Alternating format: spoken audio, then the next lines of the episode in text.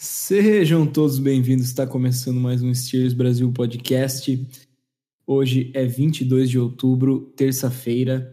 Esse episódio provavelmente vai ao ar na quarta. E esse episódio é da semana 7, que é uma bye week.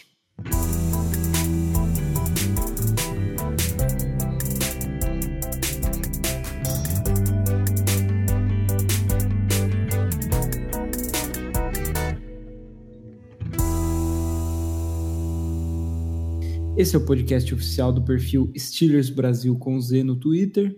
Eu sou o Giovanni e tenho a honra de apresentar esse podcast ao lado dele, Oslair Caldas.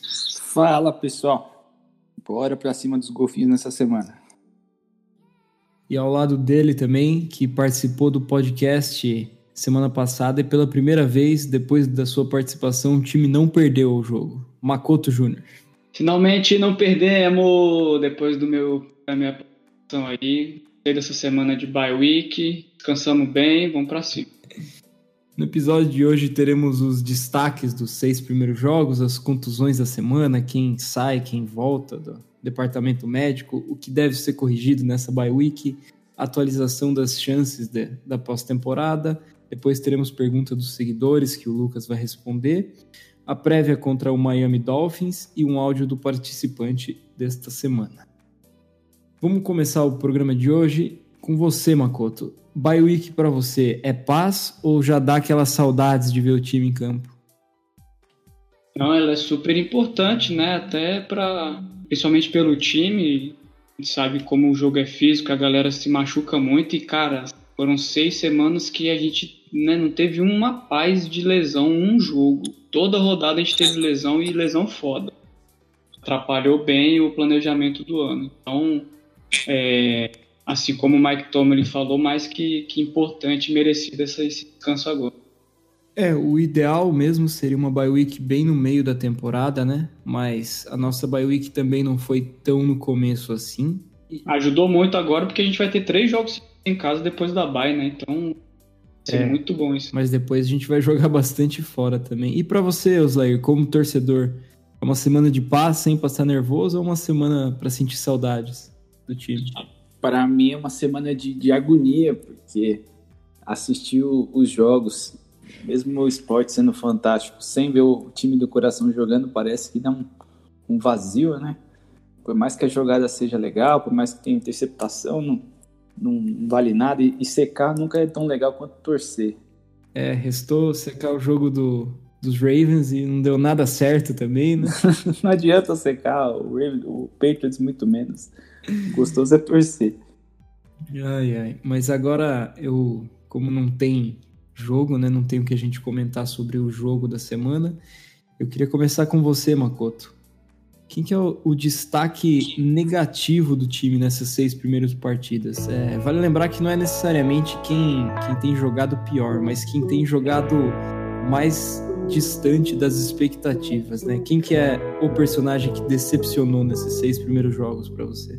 De jogador, para mim, quem mais está decepcionando, é, querendo ou não, é, fora o último jogo, mas o Conner está me decepcionando. Por mais que, que o último jogo ele tenha jogado bem destruído aí, por falha da incompetência da defesa adversária também. Mas, assim, não é destaque negativo, mas é que deixou, assim, a desejar pra caramba, né, durante todo o início da temporada. Os primeiros cinco jogos aí, a gente contava muito mais com ele deixou muito a desejar mesmo. Da defesa, você acha que tem alguém que decepcionou bastante? A promessa, assim, de ter chegado com um nome ter né, ganhado votação titular, no, o Baron para mim foi bem inconstante. Teve muito, teve jogos bons, mas nos dois primeiros jogos principalmente foi muito fraco. De titulares mesmo, né, negativo foi foi ele. E para você, Osler, quem é o, o, seu destaque negativo desses seis primeiros jogos da defesa? É, eu também ia falar o Mike Barron. Ele, novamente, aquele cara que chegou com a promessa de resolver o meio de campo, marcar os Tyrants, terceiras descidas, mas vem se mostrando muito, muito inconstante. E teve alguns jogos que ele parece que tem tudo que precisa, mas outros, não sei, parece que o veterano não quer mais jogar, ele trota em campo então, além dos erros mentais, tem, parece que uma falta de esforço. é um, um cara que está decepcionando até agora para mim. Menção rosa para mim no ataque aí é o Switzer, né? Que tá um. Não só no ataque, mas special teams também, bicho tá um, um zero à esquerda, não tá somando em nada. É, e, e, e para você, Osler, quem que foi o destaque negativo do ataque? Olha, para mim, destaque negativo não tem como ir pro Moncrief, né? Ele também chegou nessa intertemporada com a promessa de ser um, uma nova arma pro bem. E aí logo no começo ele teve uma lesão no dedo e a gente sabe que isso é muito influencia muito né, no desempenho de um receiver. Eu não sei se por isso, se só por isso ele foi tão mal nos primeiros jogos com tantos drops. E se for isso mesmo, tomara ele vai melhorar daqui para frente, né? Mais uma uma grande decepção. O Makoto comentou do Conor, e eu enxergo um pouco diferente. Para mim, o, o Conor é um é um running back assim, muito bom, mas ele não tá naquela elite que sozinho consegue resolver o jogo ele tem que estar tá ali num, numa sinergia com a linha ofensiva. E o nosso coordenador ofensivo, junto com o coordenador de, de linha ofensiva, parece que nos primeiras, nas primeiras semanas não estava conseguindo encaixar esse gameplay. A partir do momento que, que isso foi ajustado e que o Conor consegue uma, duas, três corridas, ele vai aumentando esse volume, aí ninguém segura.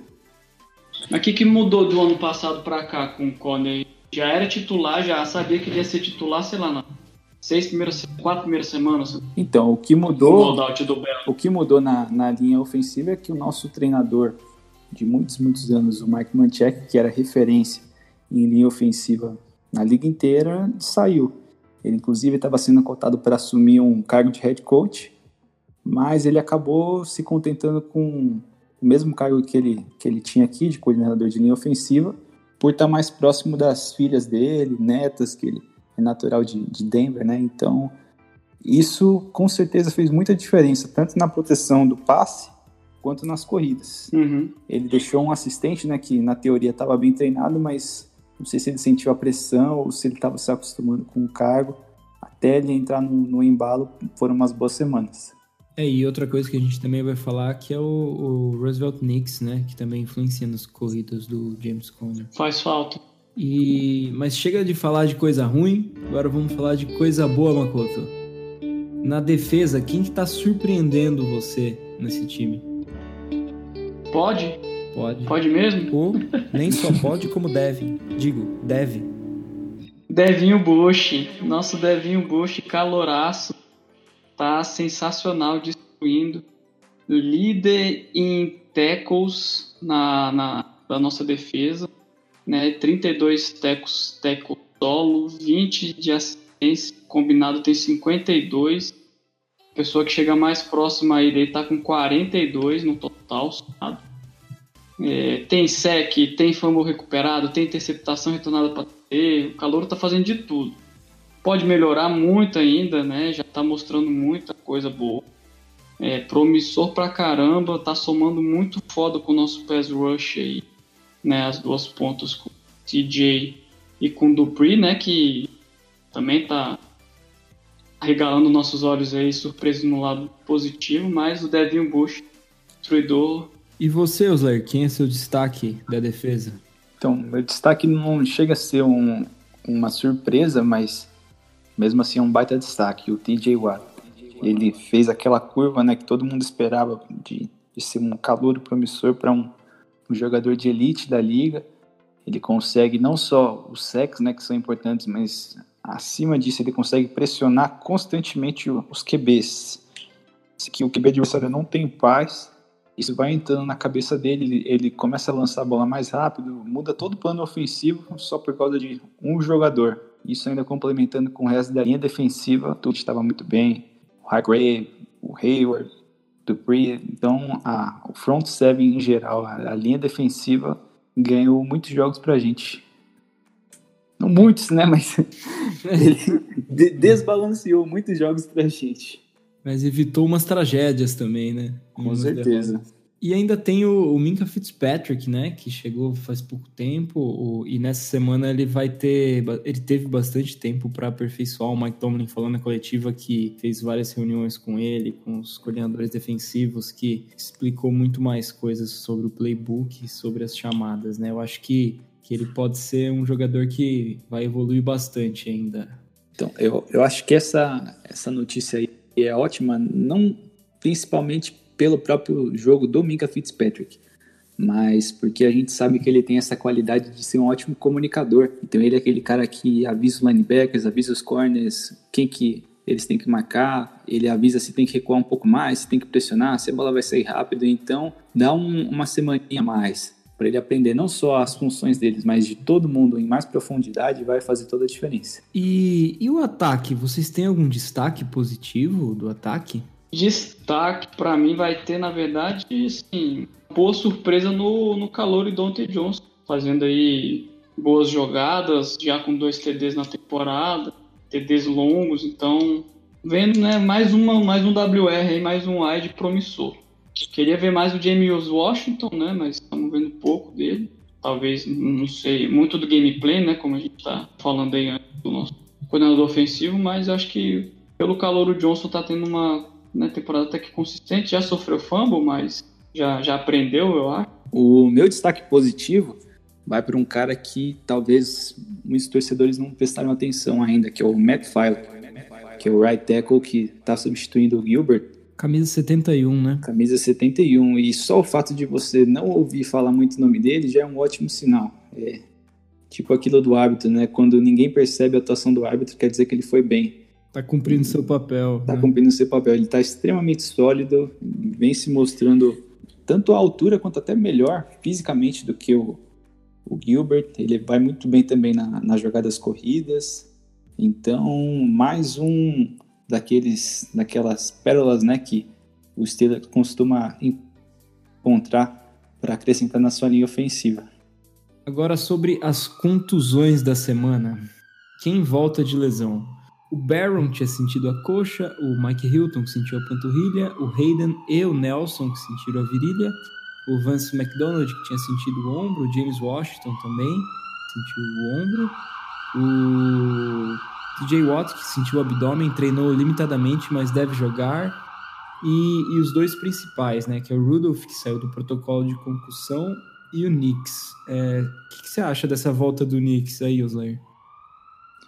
O, o Knicks ele teve um papel muito importante nos últimos anos no ataque terrestre e eu acredito que nesse ano ele, ele pode ter um papel ainda maior.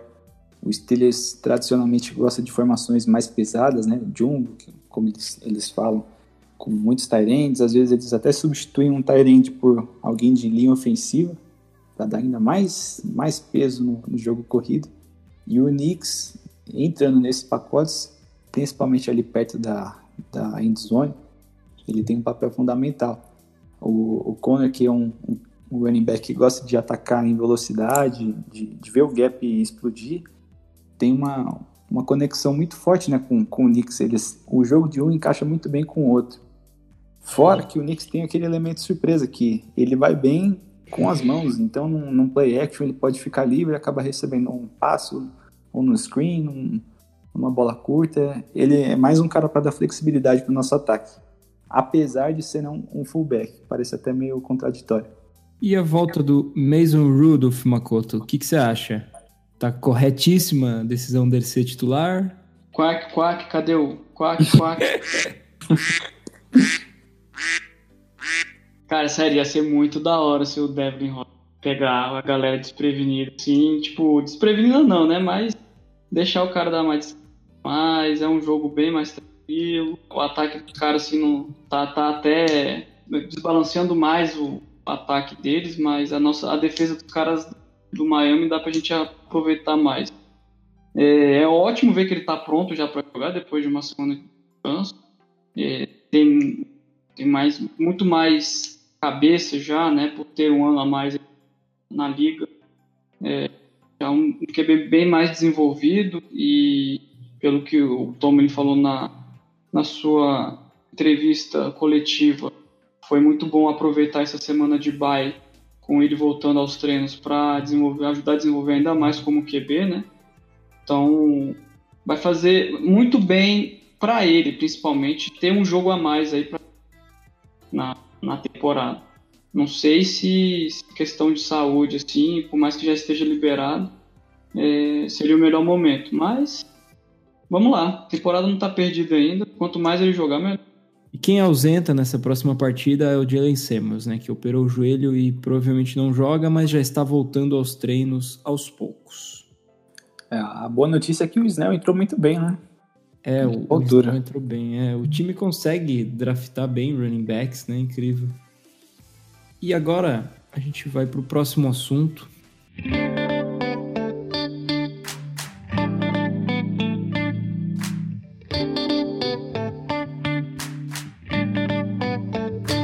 É o que deve ser corrigido na bye week. Nossos números não são bons, a gente é o 31º ataque da liga no jogo aéreo e no jogo corrido o 26º. O que, que, você acha que pode ser corrigido no nosso ataque, Makoto? Coordenador ofensivo. Dá para melhor, com certeza que a gente ia mudar melhor, já tava bom. A gente ia mudar para melhor, não tava muito bom. Tava meio ruim também, tava ruim. Agora parece que piorou. Trocar a figura. É pode corrigir muito as chamadas do que o cara tá fazendo. Eu, eu não sei se ele tá com medo de se queimar porque tá com um QB reserva, com um QB segundanista. E talvez ele, ele deve estar tá com muito receio de se queimar na carreira. Talvez, sei lá, eu não sei como é que o cara. É, o cara é só um cagão mesmo, não tem coragem pra cima. Porque nem se o, o Rudolph já mostrou, né, do que ele é capaz no college, beleza tem que provar muito na NFL? Tem, mas se não, não deixar o cara livre para fazer o que ele sabe fazer, o que, que vai adiantar? Nada. Então, pelo amor de Deus, vamos corrigir as chamadas de ataque. O nosso time não é ruim, cara. Nosso L é uma das melhores da liga. Tem três wide receivers aí muito bons que, né, se você confiar nos caras, eles vão produzir. Os running backs também não estão conseguindo ajudar a segurar. Agora, se não deixar o QB também aprender, ele vai errar mesmo, vai sofrer interceptação. O negócio é o que? A nossa defesa tá roubando bola pra caramba, vamos aproveitar isso. A gente rouba cinco bolas, entregou a quatro, tá massa, Estamos no lucro ainda, é converter em pontuação. Chamadas bosta quando a gente recupera a bola. E aí não tá evoluindo. Se não mudar as chamadas ofensivas, vai ficar como se tivesse corrido correndo com o freio de mão puxado. Não vai sair muito lugar, não, vai sair bem devagar. Eu, eu, eu, concordo totalmente com, com a sua visão. Para mim, o maior problema desse time é o coordenador ofensivo. Eu entendo que é uma missão difícil, né? Ele estava acostumado com um QB Hall of Famer há muitos anos, que tinha muito controle sobre o ataque. E do nada tem que fazer uma transição para um, um QB praticamente novato. E aí depois ainda tem que fazer uma outra, uma outra transição para um QB com menos experiência ainda. Então eu sei que é uma missão difícil, mas mesmo assim ele poderia fazer um, um papel muito melhor. A gente viu pelo menos uma evolução desde aquele gameplay que foi uma tragédia contra o 49ers. É, eu vejo o time melhorando até esse último gameplay contra o, o Chargers, que foi muito bom, teve muita variação. Eu acredito que não só pela defesa do Chargers ser um pouco abaixo da média, pelo que eu observei ali, mesmo uma, uma defesa mais sólida, também teria dificuldade de parar nosso ataque. Aí agora ele conseguir colocar essa evolução também para o Rudolph. Tomara que ele esteja 100% para isso se concretizar. É realmente muito difícil, né? Mudar um plano de jogo ao sabor das circunstâncias, né? Conforme o campeonato vai passando e os jogos vão acontecendo e você tem que reformular tudo, mas a gente espera mais. A gente espera que nessa bye week ele tenha conseguido pôr mais a, as coisas em ordem. Olha que fala bonita, Makoto, ao sabor das circunstâncias. Exatamente. cada, cada semana esses caras estão sendo mais filosóficos. Aqui. Eu aprendo Eu precisando... muito nesse podcast. É... Preciso me atualizar mais aqui para responder à altura de você. E a defesa, Makoto? O que, que você acha que tenha ser melhorado Marcar Tyrande ou não? Deixar ele continuar recebendo. Marcar Tyrande, né? Nosso, nosso calcanhar de Aquiles aí. Tava ruim. Agora parece que piorou. E assim, tirando o Dolphins, que não tem tantas, tantas armas assim ofensivas para a gente, é, Colts, por mais que esteja com o segundo QB também agora titular, onde o Orlando indo embora, tem bons Tyrants consistentes. Rams tem um bom QB, né? Cleveland e Bengals tem bons Tyrants também. é, de final de temporada aí contra o Baltimore, né? E o calor aí tá surpreendendo como o Tyrene. Então a gente precisa ajustar muito bem essa cobertura para Tyrene. Não precisa ser perfeita. Pode dar um TD pro jogo, não tem problema. Daqui até lá. O negócio é não deixar o cara ter um TD por jogo, mas 130 jadas convertendo um monte de terceira descida. Aí fode. Eu, eu concordo. Eu acho que esse problema de marcar Tyrands vem de duas. Ele surge de dois problemas maiores. Um é a comunicação, que isso aí é por conta dos jogadores, e a outra é o, os chamados matchups, né? Que quando você coloca o seu jogador pensando nas características do oponente. Uhum. E que isso aí vai na conta dos nossos coordenadores. A gente vem fazendo um trabalho muito ruim nesses dois pontos.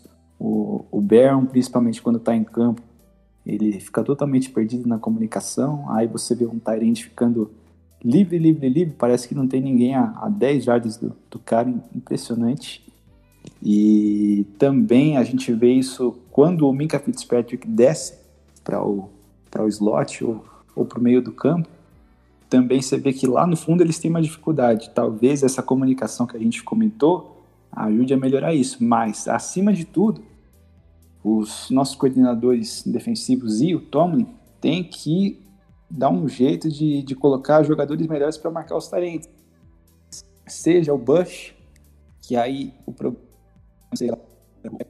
o campo aberto que não tem ninguém, né? Se você tira um, um jogador como o Bush da, do meio de campo, você perde uma arma poderosíssima. Ou seja o Sutton, que aí também você vai perder um cara que que marca muito bem wide receivers. Então é aquilo, a defesa é um cobertor curto. Mas a gente tem que fazer um, papel muito melhor em colocar nossos jogadores em de ganhar. Sabe quem eu achava que, que ia marcar bem Tyrande no, no início da carreira? Era o TJ Watt. Eu achei que junto com o Shazier ia dar para fazer bastante coisa mesclada, assim, confundir bem. Teve um jogo logo no início da, da carreira dele que interceptou um passe é, bonitão, assim. Não sei se era pra Tyrene, mas era pra algum slot. Era pro. Se eu não me engano, você tá falando do lance contra o Jordan Nelson. Ah, foi contra o Nelson. Eu lembro que ele marcou o Jordan Nelson numa slant. Muito bem, uma técnica perfeita, parecia um, um DB. É. Agora, o problema é, como eu falei, é um cobertor curto. Se você coloca o Watt para marcar um tight end, você perde nosso melhor pass rusher sim, agora que sim. o Luiz tá fora, né? Não dá para abrir mão do pass rusher. Aí vai também vai também do nosso coordenador defensivo fazer um plano de jogo. Às vezes a linha defensiva, a linha ofensiva, perdão, sabendo que o Watt vem para o pass rush, já faz o chamado slide, né? Que ela começa a proteção do lado direito, que é o lado que o Watt ataca. Uhum. Se o Watt numa dessa não vai para o pass rush, marca Tyrande, você resolve dois problemas de uma vez. O outro lado vai passar varado, certo? A princípio vai. Tem que ver se o Dupre dá conta de chegar. Pois é. Tem que mandar mais alguém lá para ajudar, porque só ele é difícil. Mas para ajustar dá, não dá para deixar tudo nas costas do, do calor e nem confiar no Baron agora 100%. Não dá. E é o que você Isso falou, não... né? Deixa eu ficar chamando muito free safety para marcar o slot, o tight vai complicar lá no fundo. Então, é aquela coisa, né? Vai ajustar bastante, vai ajudar muito esses ajustes, esses gás, né? Disfarçar uma coisa e fazer Exato. E agora, para atualizar sobre as chances da pós-temporada, né? Os Ravens venceram o Seattle Seahawks no Central Link Field.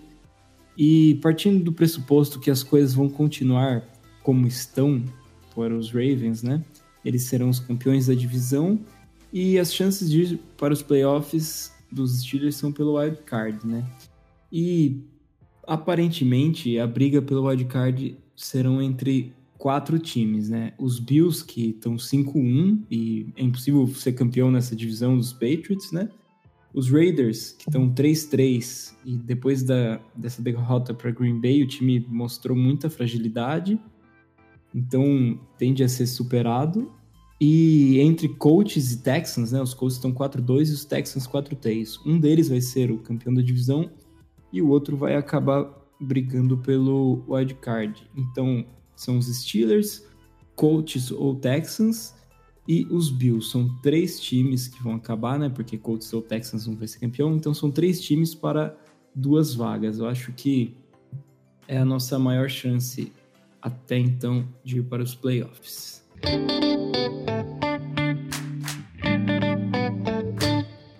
E agora eu vou chamar meu querido amigo Lucas Francesco, que vai responder algumas perguntas dos nossos seguidores.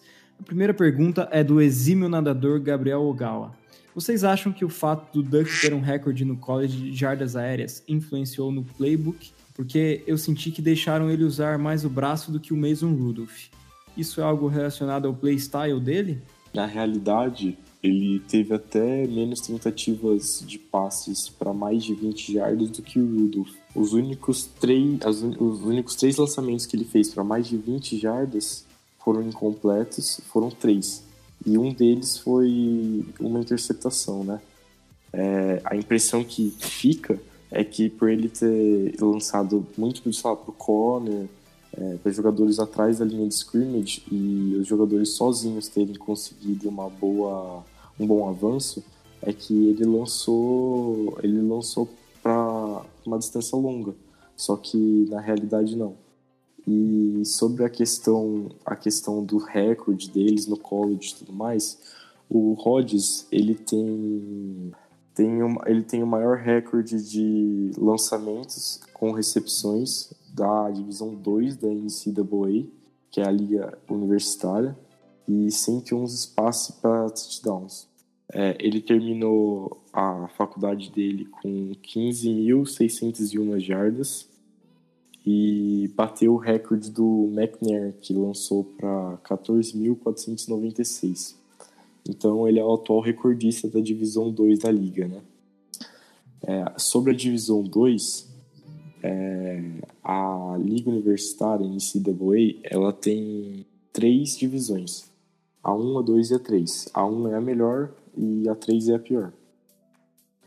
Uh, normalmente, prospectos como Rodgers, que no high school, que seria o ensino médio, né, é, eram bons, acabam indo para essas divisões 2 da NCAA para ter mais tempo de jogo, porque se eles fossem para uma divisão 1, é, com as maiores faculdades, eles não, ter, não seriam titulares e não teriam tanto tempo de jogo, né?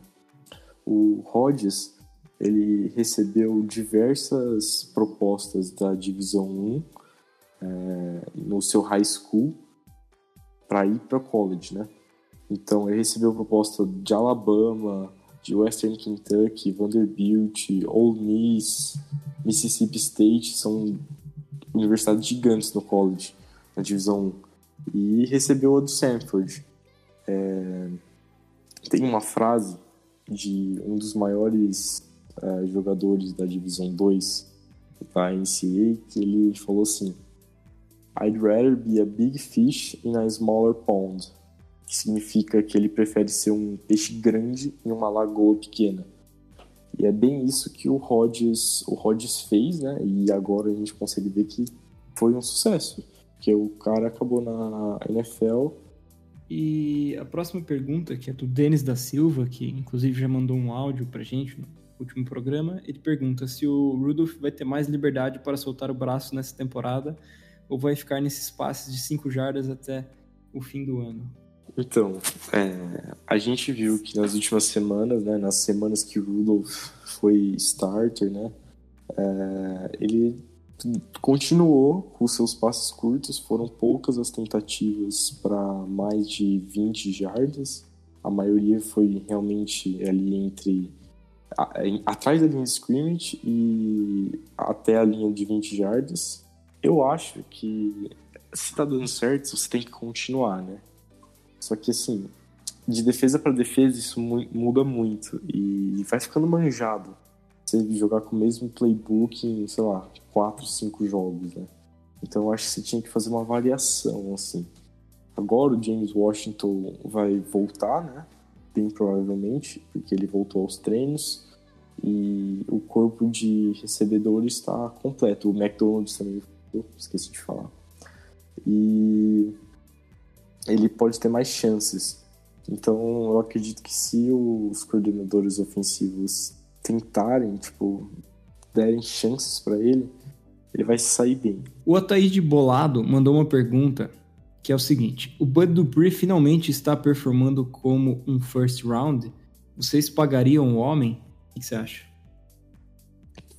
É, é, é difícil você julgar alguém com aquele carimbo, né? First, first round. Porque aí suas expectativas ficam muito altas.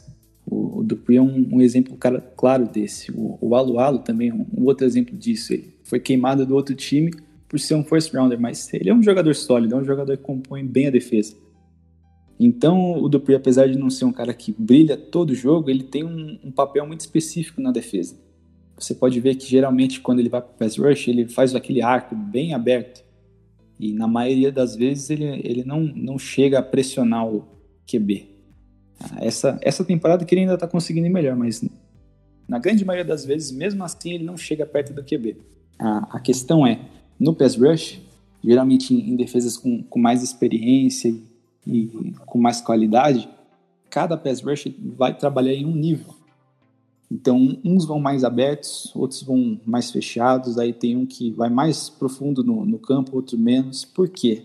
Para congestionar o pocket, e onde quer que o, o QB tente escapar, vai ter alguém ali da defesa presente.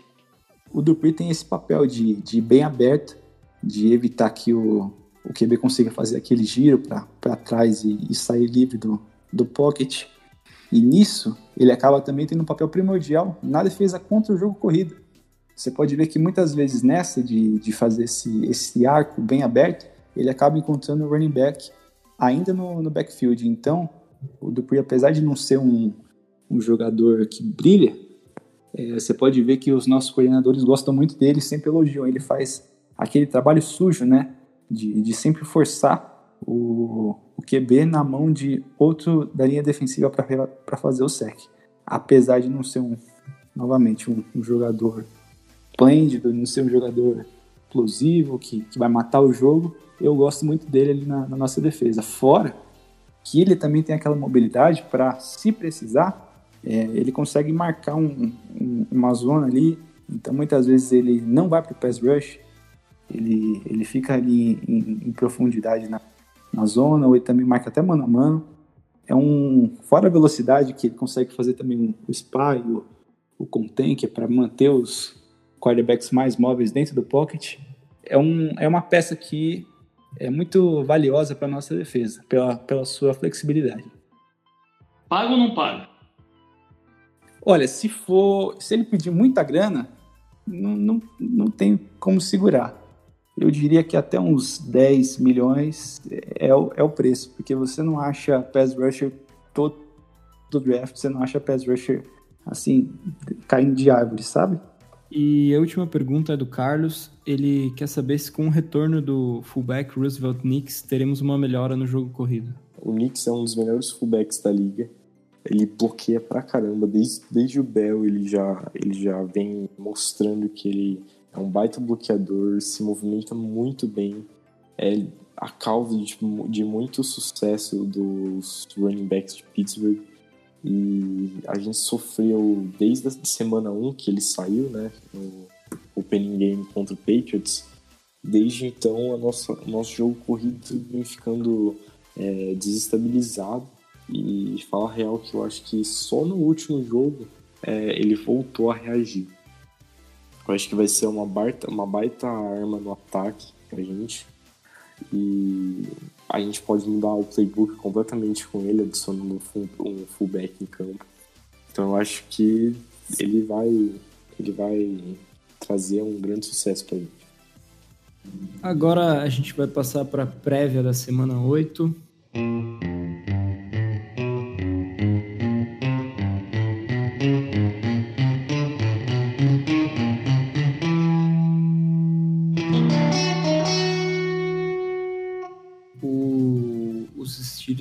Vão jogar no Heinz Field, segunda-feira, dia 28 de outubro. É o Monday Night Football, às 9, 21 horas e 15 minutos. Que esse ano a gente não tem horário de verão, então o jogo para os trabalhadores vai ser mais tranquilo, né? Do que nos anos passados.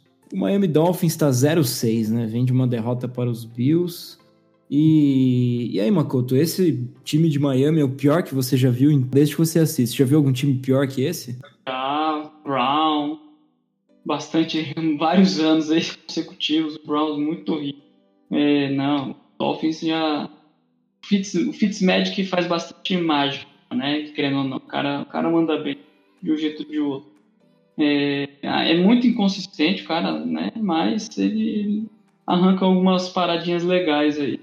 Eu acredito que o, o que a gente tem que pegar do Miami aí nesse ponto é a, a fraqueza deles é, na questão do jogo terrestre. Então, aproveitar isso para de novo, né, usar isso como uma forma de não só a gente aproveitar o nosso jogo terrestre, mas elevar a moral um pouco dos caras. Precisando desses running backs nossos correr bastante, talvez algum deles tenha um jogo de yardas novo, usando, dar mais confiança para os caras, que é o restante do, do calendário.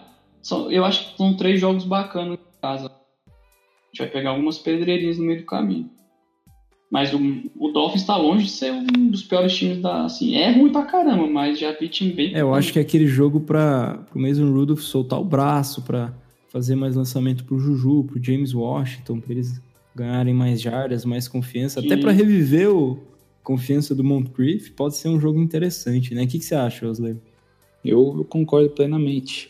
Um fator que eu quero ver o, Rudolph evoluindo nesse jogo, que a gente vê aquela estatística, né? Ele é o QB que tem o desempenho que mais é influenciado pela pressão. Então, pegaram lá o rating, né, que é basicamente a, a nota, a avaliação dele quando ele tem o pocket limpo e quando ele tem o, o pocket congestionado. E a diferença dos desempenhos dele de, do pocket limpo para o congestionado é a maior entre todos os QBs da liga. É, eu quero ver o, o Rudolph evoluindo com a pressão. O, o Miami, pelo que eu estudei, ele gosta de mandar aquelas blitzes exóticas, principalmente em terceira descida.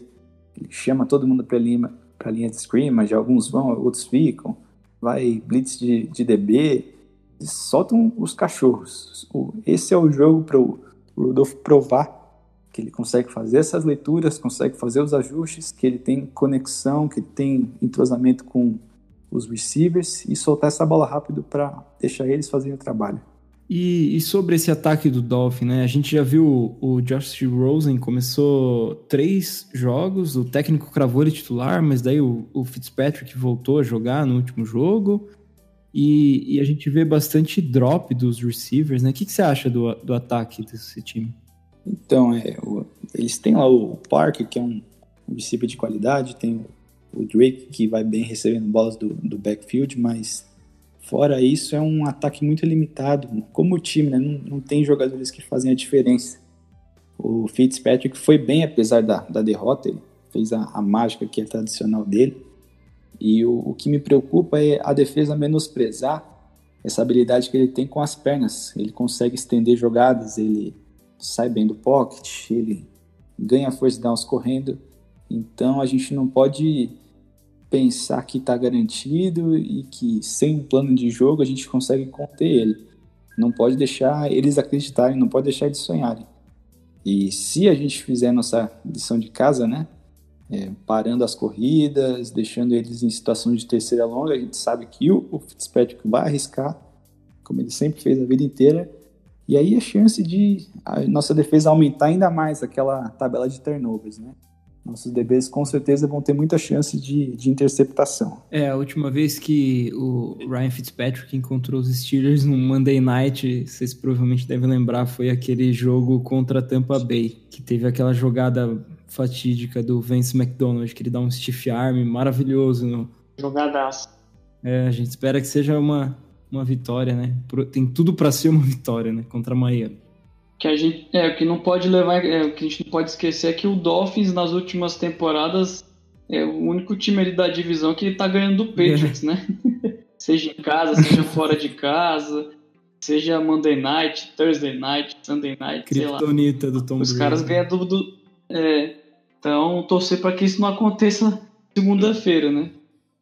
Então, é um, é um time estranho de, de ver jogar, porque parece que a, a comissão técnica quer que o time perca para pegar a primeira escolha no draft, mas os jogadores se entregam, os jogadores acreditam, então é até meio estranho de ver o Dolphins É, mas jogar. eles têm o eles têm o pique dos Steelers, né? Então, de repente ganhar esse jogo é bom para eles também, né?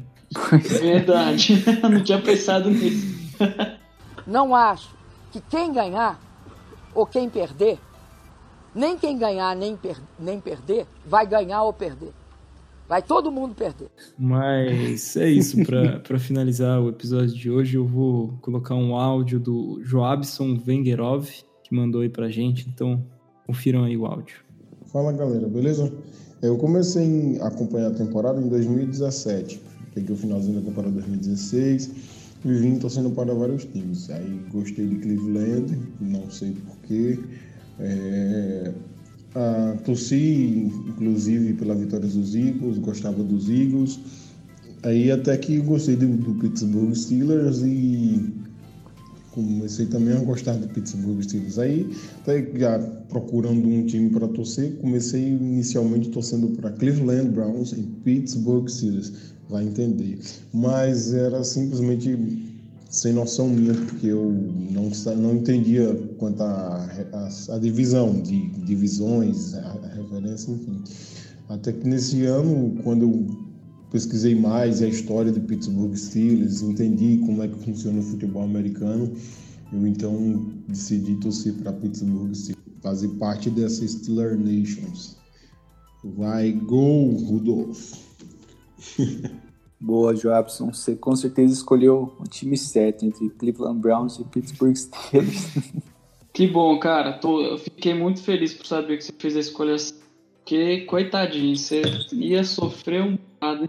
Já tá sofrendo é. essa temporada, mas ô louco. Sofrer na medida, né? Boa escolha. Nem um Patriots, nem um Browns, né? Um time que também dá emoção a vitória, assim. Patriots, acho que eles nem comemoram mais a vitória, né? É, eles só, eles só assistem em janeiro, né? Só janeiro que vale. Mas é isso, galera. A gente se vê na próxima semana e espero com uma vitória esmagadora sobre os golfinhos. Um abraço a todos. Bora com tudo. Mais uma vitória aí, ficar 3-4. Vamos encostando nos líderes, conquistar mais 3 pontos. Deixar a pontuação aí boa. Zoeira. Bora pra cima aí. Com certeza o Ravens deve perder aí nos próximos duas rodadas. E a gente encosta nos. Valeu, pessoal. Obrigado pela audiência. Voltem aqui semana que vem para ouvir de tudo que aconteceu na vitória do Steelers contra o Dolphins. Here we go!